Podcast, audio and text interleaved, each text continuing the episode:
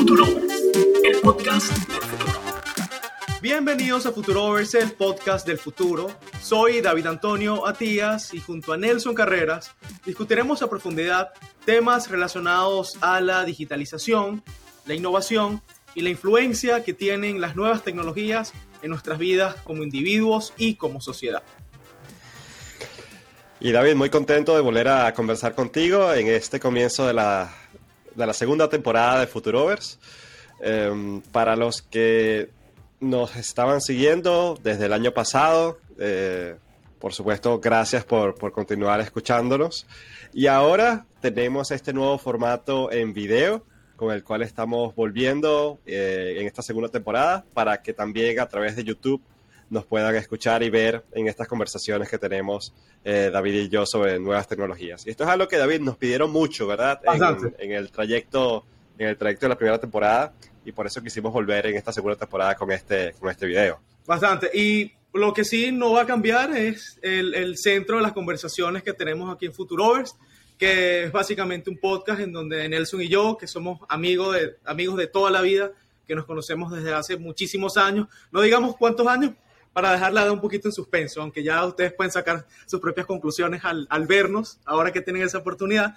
Pero bueno, la idea de Futurover surgió eh, en casa de Nelson una tarde hablando sobre probablemente 55 temas que tenían que ver con tecnología, con política, con geopolítica, este, probablemente hasta nanotecnología, que no sabemos mucho de eso, pero igualito nos gusta especular.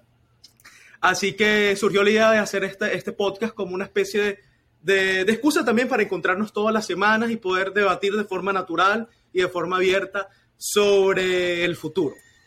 Y, y justamente eh, hoy queremos en este primer episodio de la, de la, segunda temporada, Nelson, hacer como una especie de, de, recuento de lo que fue esa primera temporada de Futurovers, donde hablamos de un montón de cosas, ¿no?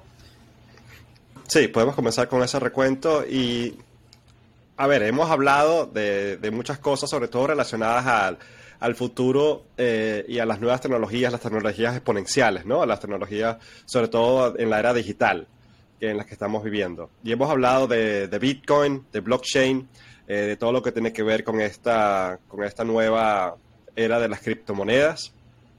Eh, hemos hablado sobre inteligencia artificial. ¿De qué más hemos hablado, David? De, de carros autónomos, hemos hablado de a redes sociales y siempre, a ver, tenemos esta discusión eh, que, que, tiene que ver con cómo estas tecnologías nos, nos afectan en el día a día y todos los beneficios que nos traen, cómo aprovecharlos al máximo, con algunos datos que, que podemos dar eh, para las personas que, quieran explorar estas tecnologías y quizás no estén tan al tanto, eh, pero también como abordando un poco los riesgos eh, que implican, tanto el punto de vista personal, para la seguridad, para la privacidad. Em, entonces, teniendo, tratando de tener una discusión balanceada, ¿no? Sobre los distintos puntos de vista que hay en torno a estas tecnologías, ¿no? Sí, y lo primero es, es justamente como que dejar claro que quizás un, uno de los principales focos de, de, estas conversaciones van a ser las tecnologías exponenciales, como estabas diciendo. Y las tecnologías exponenciales, eh, que tienen un nombre rimbombante, no son, digamos, nada ajenas a nuestras vidas. Las tecnologías exponenciales las tenemos inmersas en el día a día. Eh, y básicamente, el, el, ese término de tecnologías exponenciales es como, ¿cómo lo dirías, Nelson? Como una especie de paraguas, ¿no? Que arropa un montón de, de áreas del conocimiento y de desarrollos que tienen eh, en común un elemento, que es la velocidad vertiginosa con el que la innovación ocurre. Y estamos hablando allí de Big Data, por ejemplo, de um, inteligencia artificial. Eh, ¿Qué otra cosa, eh, Nelson, pudiéramos decir que, cabe dentro del, este, de las tecnologías exponenciales? Sí, todo, todo lo que tiene que ver con prácticamente con las computadoras es algo que ya de por sí la, el, cada vez más las computadoras tienen mayor memoria y se permiten hacer muchas más cosas porque la capacidad que tienen para procesar datos eh, es mucho más acelerada, ¿no? Es una exponencial porque aumenta de forma exponencial. Eh, pero es que hay muchas nuevas aplicaciones que vienen a la luz eh, con, estas, con estos nuevos desarrollos de hardware y eh, que implican nuevos, nuevas oportunidades de software. Y eso es lo que hemos visto, por ejemplo, con el metaverso, eh, con todo el tema de la realidad virtual, y cómo eso ha, ido poco a poco, pero va a llegar a un punto de que va a explotar, ¿no? hemos hablado de los metaversos, cómo hay cada vez más desarrollos en mejorar los, eh, los lentes de realidad virtual, como hemos hablado de realidad aumentada, em, y cómo eso va a cambiar nuestras vidas en el mediano plazo. O sea, no estamos hablando, David, de, de 50, 100 años, no estamos haciendo predicciones de futurología, estamos hablando de tecnologías que ya existen y que van a implicar un cambio bastante radical en cómo nos comunicamos, en cómo interactuamos. Sí, y algo en, el, en, lo cual nos centramos eh, en, la, en esa primera temporada fue en Bitcoin, porque justamente la blockchain, que es, una, es un paradigma que nace con Bitcoin en el año 2009, es una tecnología horizontal sobre la cual se están empezando a construir nuevas realidades eh, y nos está explotando el cerebro con todas las cosas que podemos ver que son posibles con Bitcoin y con la blockchain como tal. O sea, se abrió una caja de Pandora, pudiéramos decir, o yo no diría de Pandora porque siento que eh, Bitcoin es una alternativa que para muchas cosas va a ser muy eficiente, más bien positivo. No, no, estamos liberando demonios, este, sino que estamos liberando como innovación. Entonces, cuando hablamos de Bitcoin, eh, también tocamos en otro episodio, que eh, si nos estás en este momento escuchando en, YouTube, tienes el link aquí arriba, sobre los NFT. ¿Recuerdas? ese, en ese primer episodio de que tocábamos los NFTs como tal, esa subasta que se hizo por cientos de millones de dólares de una obra de arte y cómo eso no ha parado desde, desde entonces de crecer. O sea, el mercado de los NFTs superan los 30 billones de dólares cuando el año pasado apenas eran unos cuantos millones. Entonces pareciera que son, eh, es algo con, el que, con lo cual vamos a vivir también en, en las próximas décadas, ese concepto de los NFTs. Sí, los NFTs, o sea, ya este año es todas las grandes marcas, grandes plataformas que operan en el Internet prácticamente ya están metiéndose en este, en este universo de los NFTs. Eh, algo que era muy de nicho hace uno o dos años, con, a partir del año pasado y a partir de este año 2022, ya estamos viendo una explosión donde, mira, o sea, ya Nike, Adidas, eh, marcas de, lujo están comprando eh, eh, algunos, algunos territorios en Decentraland o se están metiendo en plataformas del metaverso para tener esa interacción con sus clientes de una forma completamente distinta. Eh, y hay artistas, Snoop Dogg también es otro propulsor de los NFTs, y con eso grandes exchanges de criptomonedas que ahora también eh, venden NFTs como Binance, Coinbase también se está metiendo. Entonces ya eh, se está haciendo mainstream desde el punto de vista del universo de las criptomonedas, ¿no? De que sigue siendo relativamente de nicho, pero que cada vez más empieza a tener repercusiones con bancos, con fondos de inversión queriendo eh, y ya invirtiendo millones de dólares en criptomonedas se está haciendo algo mucho más normal y a pesar de las críticas es algo que está floreciendo mucho, ¿no? Sí, porque el, yo creo que una de las cosas difíciles del, de los, del concepto de lo que es un NFT es entenderlo, ¿no? Y, y, lo difícil viene porque tiene muchísimas aplicaciones, pero en esencia un NFT, al menos lo, lo veo de esta manera, es en esencia una especie de certificado de propiedad que se registra sobre una blockchain. ¿Y por qué sobre una blockchain? Porque en una blockchain como la blockchain de Ethereum, por ejemplo, se, se pueden hacer registros inmutables, en donde básicamente son imborrables. Inmutable no se puede modificar. Entonces, si yo registro la propiedad de un arte digital, un cuadro, la propiedad de una canción, digamos Snoop Dogg eh, emite cinco certificados de propiedad de su nuevo álbum, lo que ya está pasando y Nelson compra un certificado. Creo que la canción Nelson estaba como en 2.500, 3.000 dólares. Tú puedes comprar un NFT de cada canción y él iba a hacer, él va a hacer, va a hacer un concierto para todas las personas que compraron el álbum completo en NFT, concierto privado. Y no solamente eso, sino que los NFTs, al tú tener un pedacito de la propiedad intelectual y del, del, del cerebro de Snoop Dogg, de la creatividad de Snoop Dogg, tú puedes poseer un pedacito, puedes de alguna manera financiar eh, su arte y recibir alguna recompensa. Supongamos que eh, Snoop Dogg eh, promociona esto, la empresa Gala está empezando a ser una especie de lo que yo creo que va a ser un competidor de Spotify, que es una plataforma de música descentralizada en donde las personas, empresas, que es lo interesante, estamos hablando de grandes entidades, pero también el usuario retail que va a poder participar, van a tener pedacitos de la propiedad intelectual, van a hostear esa plataforma a través de nodos. O sea, yo puedo tener un nodo de gala acá en mi casa y yo voy a recibir una porción eh, de recompensa por cada canción de Snoop Dogg que se reproduzca, ya que yo tengo un, uno de los, digamos, 2000 certificados de propiedad de Snoop Dogg. Brutal. Sí, son modelos de negocios completamente nuevos que descentralizan la... Es como una descentralización del poder eh, para que la forma de certificar la propiedad sea dependa de cada quien, ¿no? Y cada quien tenga la posibilidad de, tener acceso a ese, a ese derecho. Eh, y esas otras cosas que, se está potenciando con, con, estas nuevas tecnologías digitales.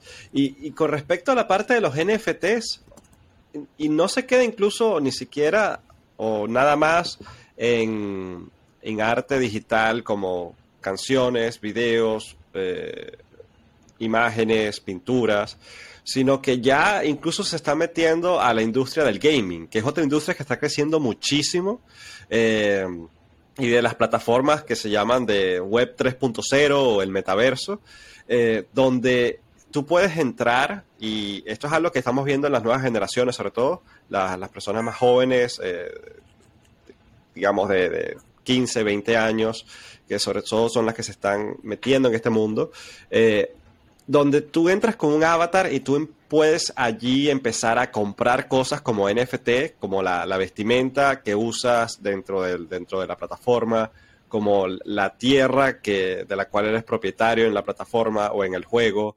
Eh, y, y, todo esto opera con NFTs para que el juego no tenga la, la, decisión final de qué es tu propiedad y qué no, y cómo la puedes intercambiar, cómo la puedes comprar y vender todo esto opera en la capa de la, de la blockchain, no en la capa del videojuego de que, operan los dueños del videojuego. Entonces siempre hay esta, este, eh, ¿cómo decirlo?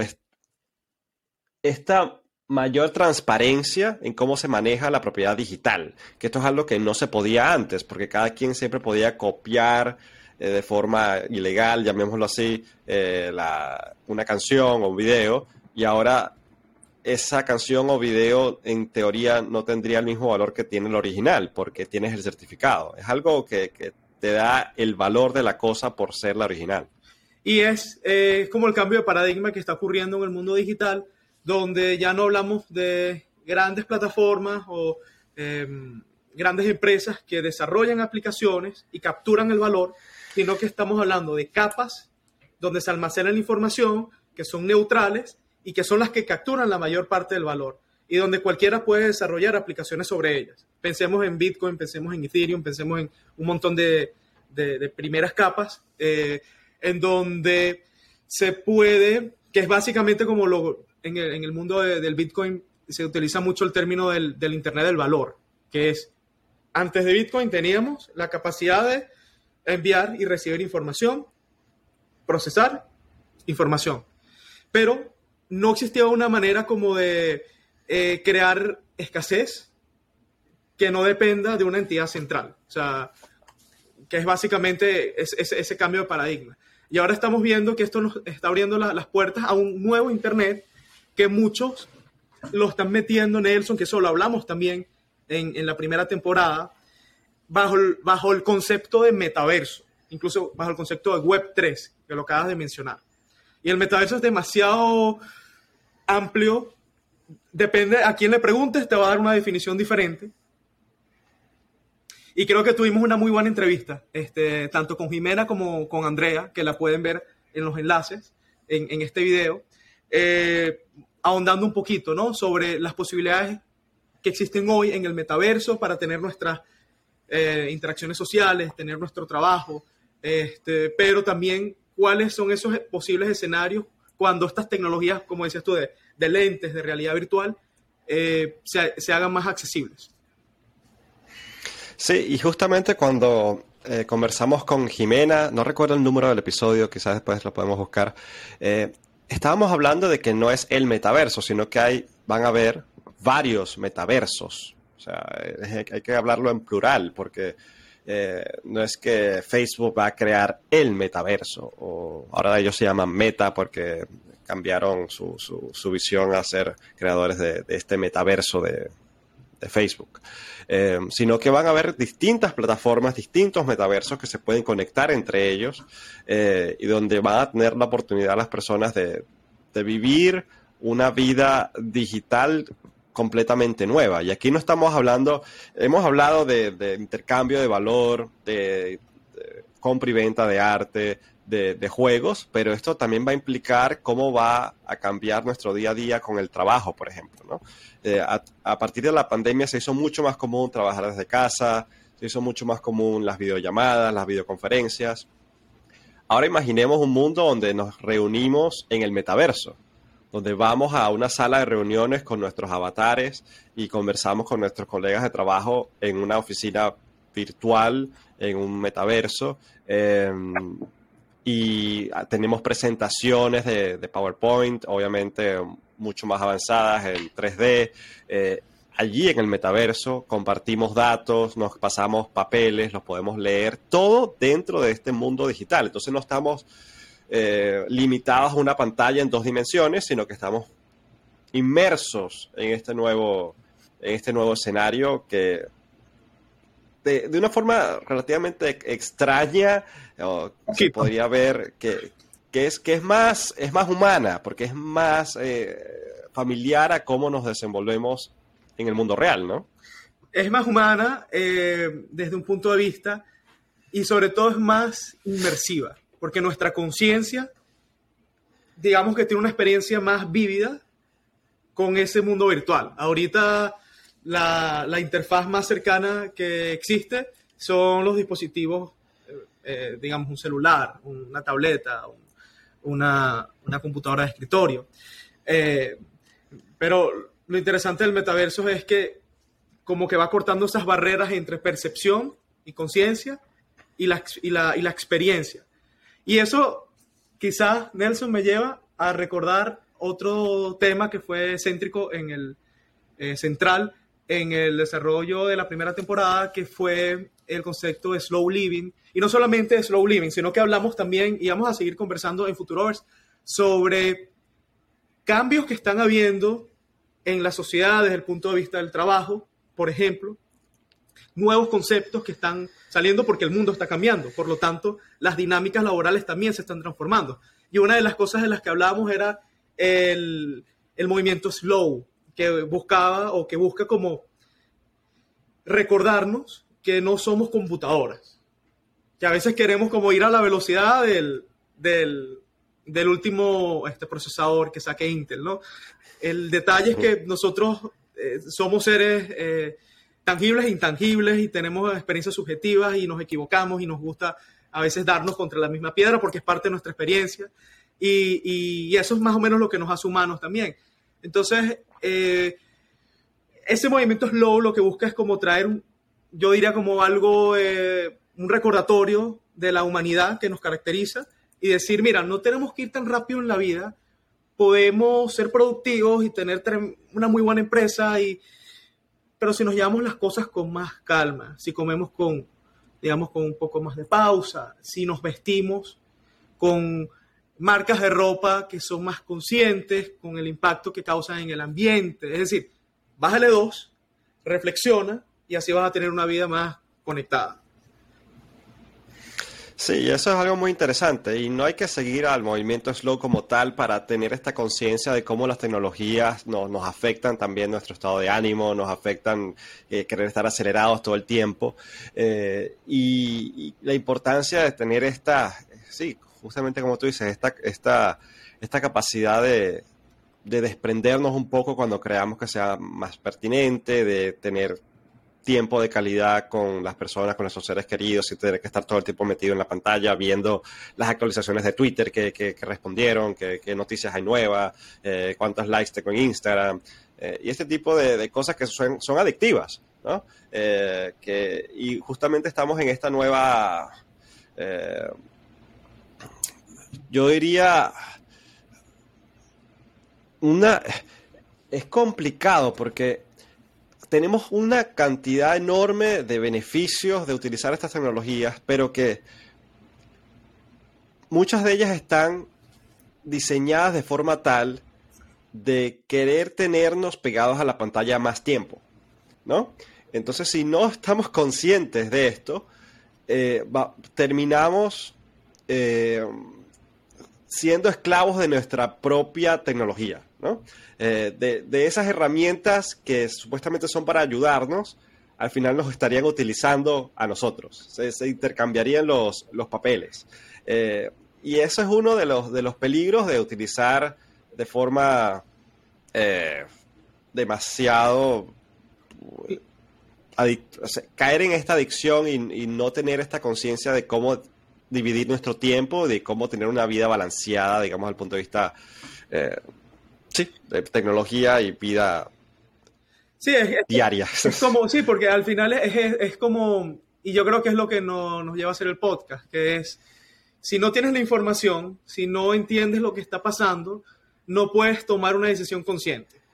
Si no sabes cuáles opciones tienes en la mesa, no puedes elegir. Si no te dan opciones, no eliges. Y como muchos de estos temas son, han estado reservados por tanto tiempo solamente para este, personas expertas en, en las áreas eh, relacionadas a las, a las, nuevas tecnologías, eh, lo, lo, que buscan, por ejemplo, iniciativas como el documental, el, el dilema de las redes sociales, que lo, lo, coloco aquí como título, lo lanzo, pum, dilema de las redes sociales. Bueno, las redes sociales, imagínate, han abierto un montón, un montón de oportunidades de negocios para muchísima gente, eh, nos acercan más a nuestros familiares cuando estamos en, otros países, por ejemplo, este, y un montón de etcétera que ya conocemos. Pero las redes sociales también tienen el lado B, que es que son compañías. Y como compañías tienen juntas de accionistas de inversionistas que eh, lógicamente buscan crecer su compañía, porque ese es, el, ese es el sentido de la innovación, poder crecer y, otorgar más valor a los usuarios. Eh, dentro de ese crecimiento, evidentemente, está el modelo de negocio. O sea, si yo voy a ofrecer una plataforma gratuita de primera calidad, como Twitter, como Facebook, como los servicios de Google, eh, imbatibles en, en, calidad, en interfaces de usuario, donde la mayoría de estos servicios son gratis o tienen niveles de suscripción, pero en, gran medida son gratuitos, ¿cómo los monetizo? ¿Cómo le otorgo valor a mis inversionistas? Y ahí entonces está el dilema de las redes sociales, donde nos encontramos que el modelo de negocio gira en torno a la economía de la atención. ¿Cómo yo capturo tu, de tu Nelson, tu Nelson eh, mente, perdón, tu mente Nelson? ¿Cómo la capturo? ¿Cómo la hago mía y digo, yo quiero llevarte, que vayas de este video a este otro video y que pases la mayor cantidad de tiempo viendo esta programación que gracias a la información que tú me das de tus hábitos, yo he diseñado, y ni siquiera yo, una persona, la las, las inteligencias, los sistemas, las inteligencias artificiales que he diseñado, te llevarán a que veas mis publicidades también, que más personas, Google es la principal compañía de publicidad en el planeta.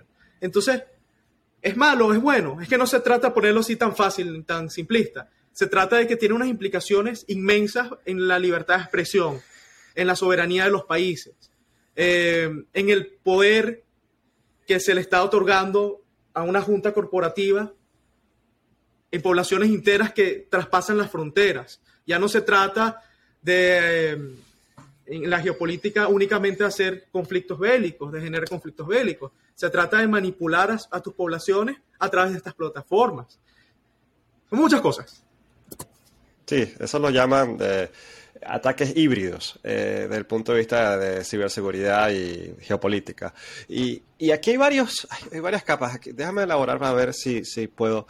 Eh, hay dos cosas que podemos hablar. Una es las implicaciones personales de esta utilización de sí, ex, exacerbada de, la, de, las tecnologías como las redes sociales, por ejemplo. ¿no?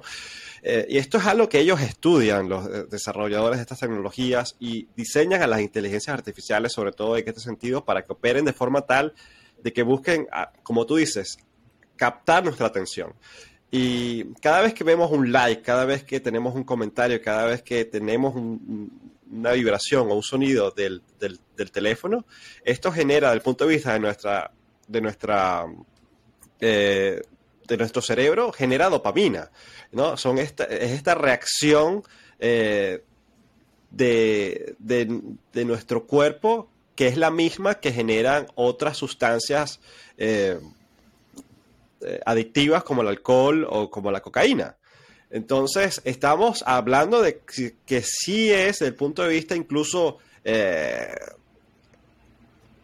de nuestro cuerpo, de, nuestra, de nuestro sistema nervioso, eh, reacciones eh, adictivas, ¿no? Que, que, se pueden salir de control. Y eso es una cosa, desde el punto de vista personal. Y la otra cosa eh, es cómo afecta este uso de, de, de nuestros datos y, y, de nuestros hábitos diarios a que estas grandes plataformas como Google y Facebook puedan luego recomendarnos contenido que ellos eh, nos recomiendan que veamos, ¿no? O que quieren que veamos, o que quieren que no veamos. Y aquí empieza a haber un juego con la libertad de expresión, con con la libertad de que en, de en realidad tener acceso a la información desde el punto de vista libre y no algo influenciado incluso de forma que no sepas que está siendo influenciado. Claro, porque si yo no puedo o, o si me veo tentado a que eh, el Dios data me diga, David, yo te conozco muy bien, hijo, yo quiero lo mejor para ti, yo te voy a proteger y te juro cuidarte. Y por lo tanto te recomiendo que veas este video en YouTube. Sin anunciantes, paga la suscripción. Y después, hijo mío, vas a ver este. Entonces, ¿qué es lo que pasa? No solamente eso, sino que estamos hablando de grandes sistemas de traqueo en donde nuestra actividad a lo, largo y ancho del Internet se va vinculando a través de una estructura súper compleja. Aquí no estamos hablando del gran hermano, este, ni de los reptilianos que tienen un plan para acabar la humanidad, no. Aquí estamos hablando de cosas negocios que existen, no, esquemas que existen, para que toda esta información no solamente quede capturada en un ente centralizado como Facebook, sino que de alguna manera otros grandes poderes, donde no solamente entran entes gubernamentales, entes de inteligencia, este, eh, grandes compañías, sino que nuestra capacidad de explorar el mundo, ir, salirnos más o menos de, de lo que se nos está recomendando, se ve limitada. Y allí, en, en, esa, en esa limitación, entra también el poder de manipulación que se puede explotar. Es decir, mientras más capacidad acumulada tengas de controlar las percepciones de un ser humano, más riesgo existe por, de, que si esto cae en las manos equivocadas, total o parcialmente, entonces puedes tener impactos inmensos en la población, que ya lo estamos viendo eh, como eh, básicamente también el tema de la polarización es algo que beneficia a los modelos de negocio porque crea engagement. O sea, la polarización, los debates incendiarios en, en Twitter, es algo que de alguna forma conviene a la plataforma porque hace que la gente se enganche más eh, en la aplicación, por ejemplo. Eh, y creo que, sí. cerrando, cerrando el punto, eh, hablamos también de privacidad y es algo de lo cual vamos a seguir conversando en el podcast porque es uno de los grandes conceptos que se vuelven cada vez más y más relevantes y que tenemos que entender por qué la privacidad y nuestro derecho de mantener nuestra autonomía es esencial. Sí, eso es a lo que tú y yo compartimos el punto de vista de nuestra, sí, no sé si decir nuestra ideología, nuestra forma de ver el mundo. Y claro, cada quien es libre de, de, entregar o no entregar los datos o de operar ciertas plataformas gratis eh, de la forma como crean mejor eh, para cada uno, ¿no? Cada uno puede tener eh, como límites o ¿cómo decirlo? Es como ser más o menos abierto a, estas y más o menos eh, escéptico de lo que podría pasar en estos casos, ¿no? Y lo importante es estar consciente de que lo estás haciendo, ¿no? Porque si no lo sabes, si crees que estás usando Facebook y no está pasando nada con tus datos, o que Google no está traqueando todo lo que haces en, el navegador, eh, puedes tener el riesgo de que hiciste algo que te afectó luego a, eh, futuro, ¿no? que compartiste una información que no debiste haber compartido o que eh, tomaste decisiones influenciadas de forma de que nunca estuviste consciente que estabas siendo influenciado de esa forma. ¿no? Y eso es uno de los debates, claro, en el, que en el dilema de las redes sociales, la serie que, tú recomiendas lo, explica muy bien, eh, pero hay muchas personas hablando de estos, de estos temas eh, y se unen los distintos temas de, este punto de vista, porque cuando hablamos de privacidad y, de apertura de datos, eh, también podemos hablar de alternativas a eso, ¿no? Y como algunas plataformas basadas en blockchain, por ejemplo, eh, están siendo como un cierto contrapeso, ¿no? Eh, Bitcoin y las criptomonedas no son solo, eh, como dirán algunos de los críticos, no, eso es, esa, minería de criptomonedas, eso es lo que va a destruir el mundo y eso no sirve para nada, eso es un fiasco, es un... Sí. sino que está abriendo aplicaciones más allá de la, de la utilización del, del, intercambio del valor como tal, sino también creando estas nuevas formas de y estas nuevas aplicaciones para, para hacer lo que estamos acostumbrados a hacer en las, en las plataformas abiertas, ¿no? en las plataformas gratuitas, digámoslo así. Uno, una, una de las cosas que hicimos hace algunos meses fue crear nuestro propio nodo Bitcoin, ¿de acuerdo? fue, fue un ejercicio bien interesante porque, bueno, en pocas palabras, Bitcoin es una red de computadoras que corren bajo las mismas reglas y guardan la misma información en tiempo real. Y la, principal aplicación es ser un sistema monetario abierto, descentralizado, eh, imborrable. Entonces, claro, lo interesante es que nosotros nos volvemos como usuarios activos y pasivos de ese banco. Y nosotros somos nuestro propio banco. Es decir, hablar de banco. Imagínate hablarle de banco a nuestros hijos este, en el futuro. Banco, ¿y por qué tú guardabas un billete? ¿Cómo es eso de un billete? Porque se está creando. Primero, Bitcoin sirve la oportunidad de que veamos la posibilidad de un dinero descentralizado, no controlable por un ente central de forma tan fácil al menos. Y esto va para, quizás podemos seguir conversando porque, este, bueno, es un tema por, sí solo. Eh, lo siguiente es que, como decías, eh, la revolución fintech la revolución del, de DeFi, de las finanzas descentralizadas, que es algo que también hemos conversado, este, están destapando una cantidad de innovación con respecto a qué podemos hacer con el dinero.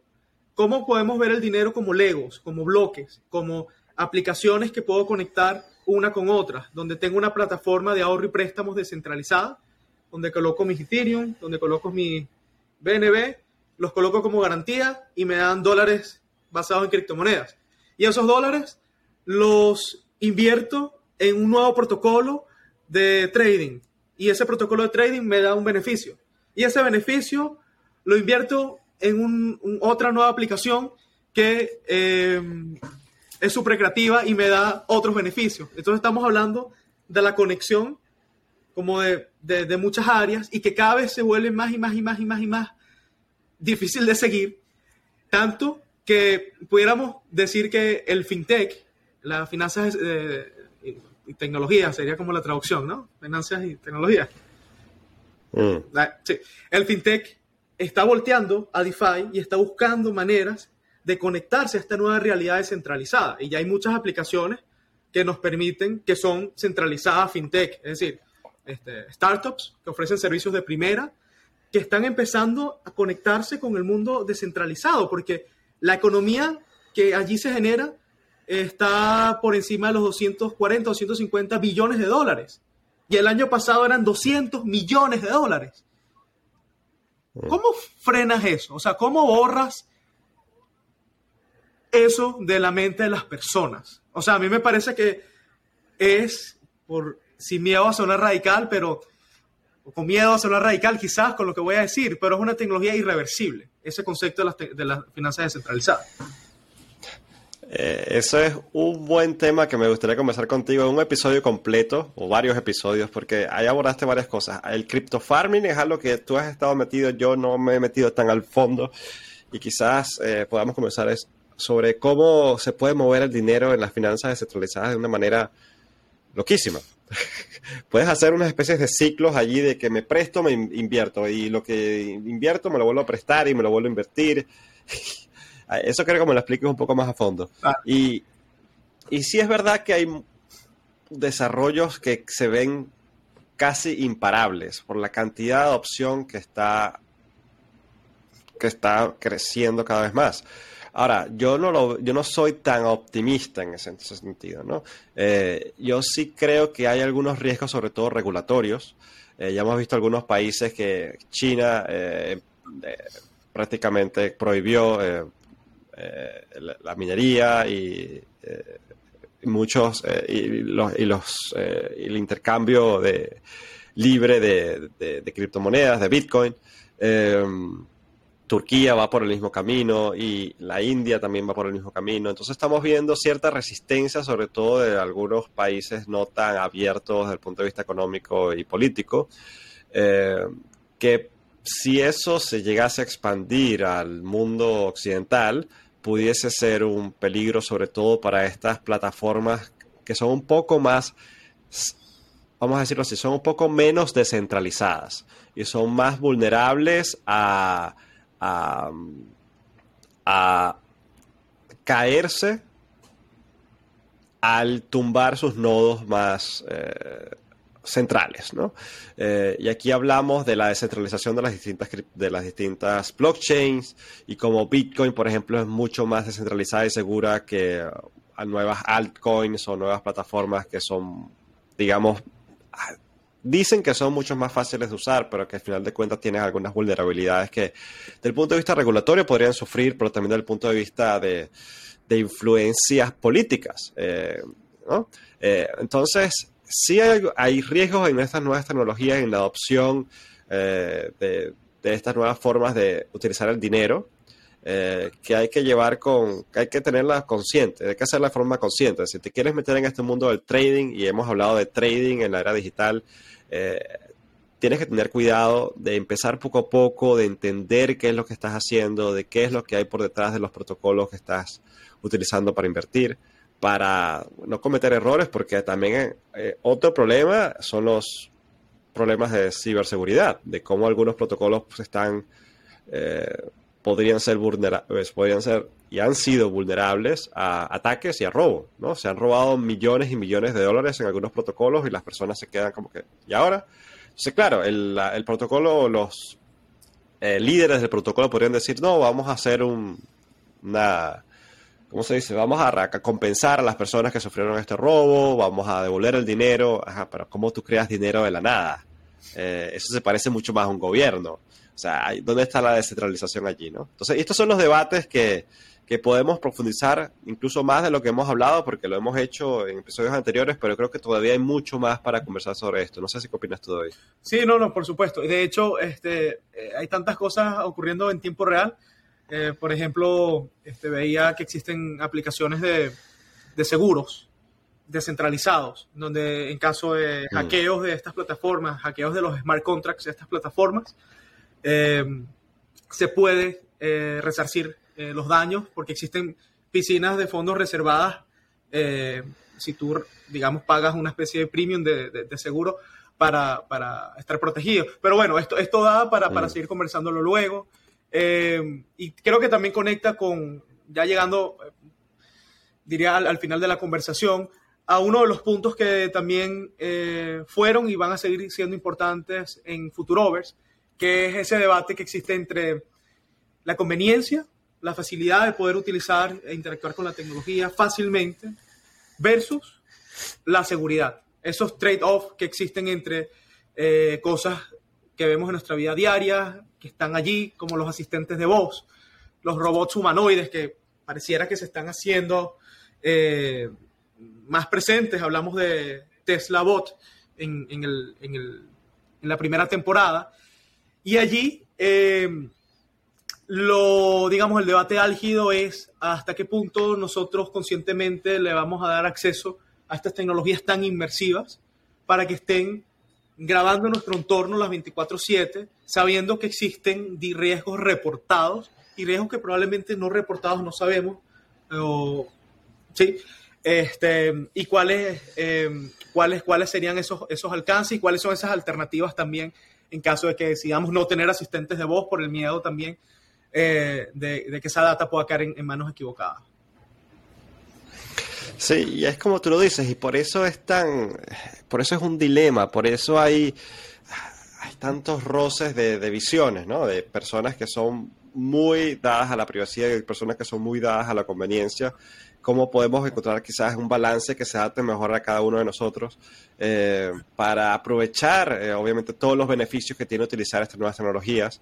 Eh, el hecho de que podamos hablar con nuestros seres queridos, el hecho de que tú y yo estemos conversando en este momento, eh, tú estás actualmente en Venezuela, yo en Dinamarca, eh, con zonas horarias distintas, eh, pero aquí estamos conversando, viéndonos las caras y, aprovechándonos. ¡Ay, qué, sonrisa tan bonita! ¿ah? Entonces, esto es algo que obviamente nos beneficia, obviamente es algo que abre nuevos modelos de negocio, abre nuevas oportunidades de, de crear valor y de, y de contribuir al bienestar de, la humanidad, o sea, hablándolo desde el punto de vista más idealista posible. Eh, entonces, nosotros no somos antitecnología eh, en, este, en, ningún, en ningún punto de vista. O sea, todo lo, yo diría que todo lo contrario. Sí, eh, pero hay personas que quizás dirían, no, para no ser, eh, ponerme al problema de la privacidad, yo voy a pagar todo, no voy a tener smartphone, voy a tener un teléfono desechable, voy a eh, tener mi computadora en una caja de Faraday, que nada salga, que nada entre. entonces, eso es un extremo. Y el otro extremo es la persona que, tiene su Instagram abierto, su Facebook abierto, está 14 horas al día pegado al teléfono, haciendo streaming eh, de, su vida, eh, teniendo en su casa eh, a Google Assistant, hablando con, él para todo lo que quiere, teniendo sensores de, temperatura, sensores de qué está haciendo tu aire acondicionado, dónde está tu carro, la geocalización del teléfono a 24 horas activada. Entonces Google y Facebook saben lo que estás haciendo en cada momento eh, y, tú estás feliz porque, porque estás aprovechando todas estas nuevas oportunidades que te da tener un asistente de voz, tener eh, todo tu entorno de tu casa, de tu trabajo digitalizado, eh, pero a cambio de qué? o, a costa de qué? A costa de entregar tu, todos tus datos que ni la persona más cercana a ti, ni tu mamá, ni tu esposa, ni tu hijo, saben de ti. Eh, nadie sabe de ti a dónde estás a cada segundo, que, estás pensando, que estás buscando en, Internet, que estás escribiendo en Google, eh, que, estás viendo en la televisión, eh, cuáles son tus opiniones políticas, cuáles son tus gustos al punto de saber por quién votarías eh, en una elección presidencial eh, de forma muy, muy, eh, vamos a decir, precisa, ¿no? tener estos modelos de ti como persona que, te escalofriarían si, si, lo supieras en verdad, ¿no? Entonces, hay estos dos extremos, al menos así lo veo yo. Y eso, bueno, y creo, y creo que yo también, porque lo importante, y de nuevo, eh, es entender qué es lo que sucede, qué es lo que está pasando con nuestra información y cuáles son las, posibles consecuencias para que la gente tome sus decisiones y diga, vale, yo no me voy a volver un activista de, privacidad y me voy a comprar un teléfono este súper este, especializado donde lo guardo en, una, un forrito de Faraday para que no emita señales y voy a tener un cuarto forrado con protectores para que no tampoco entren las señales y sea completamente hermético. O sea, se trata de que cada quien diseñe su vida digital y su vida eh, que va a impactar su vida física normal eh, de acuerdo a la información. Y allí está, em, creo que ese camino nos lleva a ir descubriendo nuevos modelos de ver la vida, nuevos modelos de gobernanza, en donde ahí el, tema central, el tema del debate muchas veces es centralización, los beneficios de la centralización. El, imagínate, pierdes tu dinero en una billetera Bitcoin, se te perdieron las, semillas y no respaldaste tus semillas, no lo hiciste bien. Adiós, o sea, llama a Satoshi Nakamoto a ver si, explota Bitcoin y, y, logra recuperar. O sea, esa es la conveniencia de tú tener tu dinero respaldado en un banco o, o tus criptomonedas en un exchange. Ahora, ¿cuáles, ¿cuáles son los trade-offs? Ya lo hemos hablado más o menos en este, en este episodio. Y ese otro modelo de gobernanza descentralizado en donde estamos garantizando más transparencia, donde si tenemos redes sociales sobre eh, plataformas de blockchain, podemos con código abierto abrir los algoritmos, que no sean cajas negras como lo son hoy en día con estas grandes compañías de tecnología. Nadie sabe cómo funciona Google, 100%. Las personas más exitosas haciendo marketing digital son los que más se acercan a entender el funcionamiento de Google, pero eso es, digamos, es propiedad intelectual y ese es su valor principal. Imagínate una red social con protocolos abiertos como el, el, proyecto Blue Sky, que lo empezó Jack, el que era CEO de, de Twitter, que ya no está allí. El tipo se lanzó 100%, hermano, a, a, Bitcoin. Bitcoin por siempre, o sea, está sacando unos, equipos mineros para minar en la casa. Tipo, verdad, increíble. Eh, y para este proyecto Blue Sky lo que busca es abrir los algoritmos y hacer una plataforma abierta donde la información fluya y donde no puedan bloquear ni a Donald Trump ni puedan bloquear a Joe Biden. Sino que el que no quiera escuchar al uno o al otro, bueno, hermano, te, cambias de, terminal, puede ser Twitter, puede ser XY, puede quitar, pero esa plataforma con la información es descentralizada y es abierta y no la puedes borrar. Y habrán algoritmos para censurar a, a los criminales, censurar a los enfermos que publican información, que obviamente hay que limitarla, pero esos algoritmos no van a ser discrecionales. Mm. Ahí está el punto, que es, el, es lo, mm. el riesgo de la discrecionalidad, porque un enemigo de la patria, un terrorista financiero, como están hablando en Canadá a las personas que están protestando, apoyando el convoy de la libertad, que eso se vuelven ya financistas terroristas, de acuerdo al gobierno Ahora, por tener una opinión contraria a la narrativa oficial, yo me convierto en un terrorista. Eso lo estamos viendo en países autoritarios. Entonces, ahora el poder acumulado es muy grande. O actuamos ahora o será muy tarde, más adelante. Y me disculpa lo dramático, porque, pero quisiera como terminar el episodio aquí arriba. No, no, lo querés terminar con, con trama, con, con ardor. No, y, no, y sí es algo que para, para conversarlo eh, a profundidad y yo creo que con esto, una de las cosas que me gusta de retomar esta conversación contigo es ver la cantidad de, de, cosas que tenemos para conversar en episodios y episodios eh, a futuro.